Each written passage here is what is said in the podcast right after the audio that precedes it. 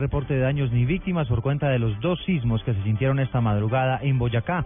El primero de ellos de 4.4 grados de magnitud, el segundo de 3.9 con epicentro en la ciudad de Paipa. Gonzalo Jiménez. Gracias. Ha sido ese primer epicentro del municipio de Piralitoa, muy cerca de la ciudad de Sogamoso. Allí ya las autoridades han hecho un barrido, han tenido información con el cuerpo de bomberos y con el alcalde de esta localidad, donde afirma que en, la localidad, en la parte urbana, no hay ninguna emergencia, no hay ninguna noticia por lamentar. En este momento están haciendo el barrido, por lo menos 12 veredas de esta localidad del municipio de Figueitoa, del primer temblor a las 4 y 5 de la mañana. En el segundo, que se presentó a las 6 y 17 en Paipa, todavía hay pánico sobre muchos habitantes y turistas que permanecían allí en la localidad. A esta hora permanecen en reunión el director de la Oficina de Atención y Prevención de Desastres, el ingeniero Alirio Rosso Millán, y la alcaldesa de esta localidad, quienes ellos están haciendo todo lo pertinente para analizar cómo está la situación en Paita y también pues ellos entregarán un balance en pocos minutos. Lo cierto es que muchas personas salieron de los hoteles, se sintió muy fuerte en la parte hotelera de Paipa, al lado del lago, y lo que tiene que darse en el centro del municipio de Paipa, donde eh, las personas que salieron en pijama, otros salieron en sus vehículos, pues con eh, mucha urgencia y pidiendo pues eh, información y no sabían qué es lo que estaba ocurriendo en este momento. No se tiene un reporte oficial hasta el momento en la localidad de Paita sobre este segundo temblor que se sintió aquí en el centro del departamento de Boyacá. Gonzalo Jiménez, Blue Radio.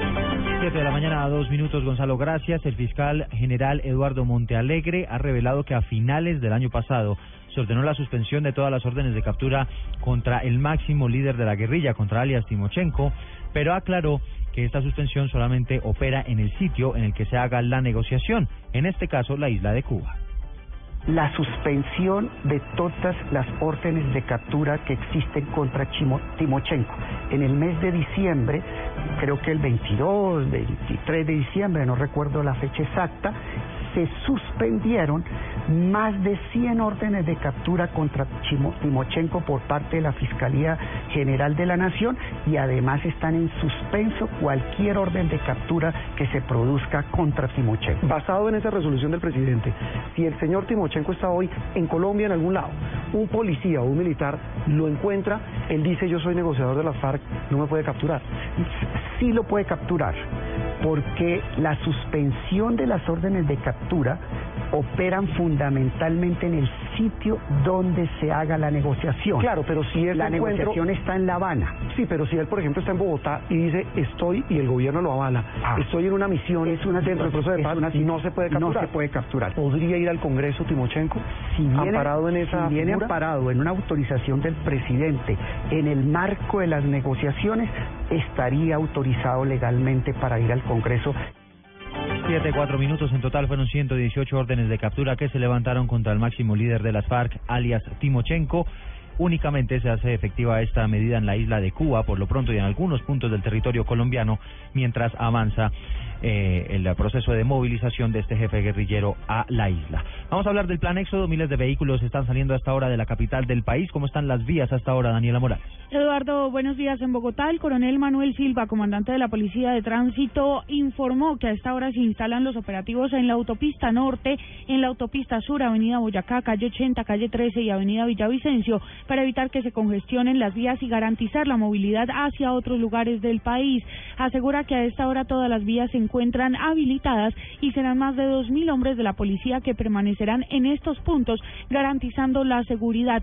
Recuerde, conductor, viajero, estar en buenas condiciones físicas hacer la revisión técnico-mecánica y no conducir en estado de embriaguez. Esto, por supuesto, para evitar cualquier tipo de accidente fatal. Daniela Morales, Blue Radio. Siete, cinco minutos, Daniela, gracias. Vamos ahora al Valle del Cauca y estricta vigilancia a esta hora en el municipio de Jamundí, donde hubo una azonada por cuenta de la comunidad que intentó linchar a un presunto violador. ¿Cuál es la situación a esta hora, Carolina Tascón?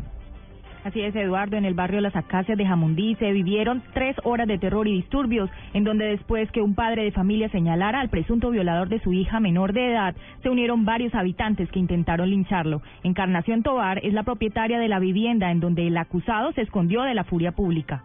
Mi hija estaba sentada ahí en la grada y en mi otro nieto también estaba sentado ahí en la grada. Cuando sentimos fue, y la puerta estaba abierta, cuando sentimos fue que ese tipo se entró hasta allá adentro y cerró la puerta y abrega para sacarlo y allá lo único lo sacamos de la policía eran como unos cuantos policías era toda la policía que llegó aquí y les pedía que por favor que no me vayan a sacar porque si me sacan me matan Asegura Encarnación que tiene varios daños en su vivienda, pero gracias a que la comunidad entendió que ella no debía pagar por el abusador, dejaron que la policía fuera quien ingresara a capturarlo. Mientras tanto, se desquitaron con el vehículo del presunto abusador que quedó totalmente destruido. Desde Cali, Carolina Tascón, Blue Radio. Siete, seis minutos y la noticia internacional que se produce de último momento tiene que ver con una decisión que se ha tomado en Egipto esta madrugada. En primera instancia fue condenado a muerte el expresidente de Egipto, Mohamed Mursi, derrocado en el año 2013. Jorge Morales. Un tribunal egipcio condenó a muerte este sábado al expresidente islamista Mohamed Morsi por fugarse de la cárcel en el año 2011. Sin embargo, para quedar en firme, la sentencia debe contar con la opinión no vinculante del muftí, una de las máximas autoridades religiosas del país. Morsi, quien fue el primer presidente electo democráticamente, ya había sido sentenciado a 20 años de cárcel por incitar a la tortura y asesinato de manifestantes contra su gobierno entre el año 2012 y 2013, cuando fue derrocado por los militares. A su vez, otros 105 miembros de los hermanos musulmanes también fueron condenados a la pena capital, muchos de ellos ausentes durante el juicio. Jorge Eduardo Morales, Blue Radio. En Blue Radio. 7 de la mañana, 7 minutos, noticia en desarrollo. Estamos pendientes de la instalación de los más de 15 operativos que se han desplegado en todo el territorio nacional para este plan éxodo que se adelanta en todo el país. Son más de 5.000 hombres entre la policía y el ejército que van a custodiar las vías.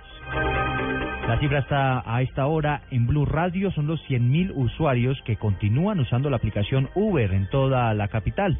Así lo ha revelado Mike Showmaker, gerente de la compañía en Colombia quien ha señalado que a pesar de la reglamentación y decisión del gobierno nacional, continúan usando este sistema.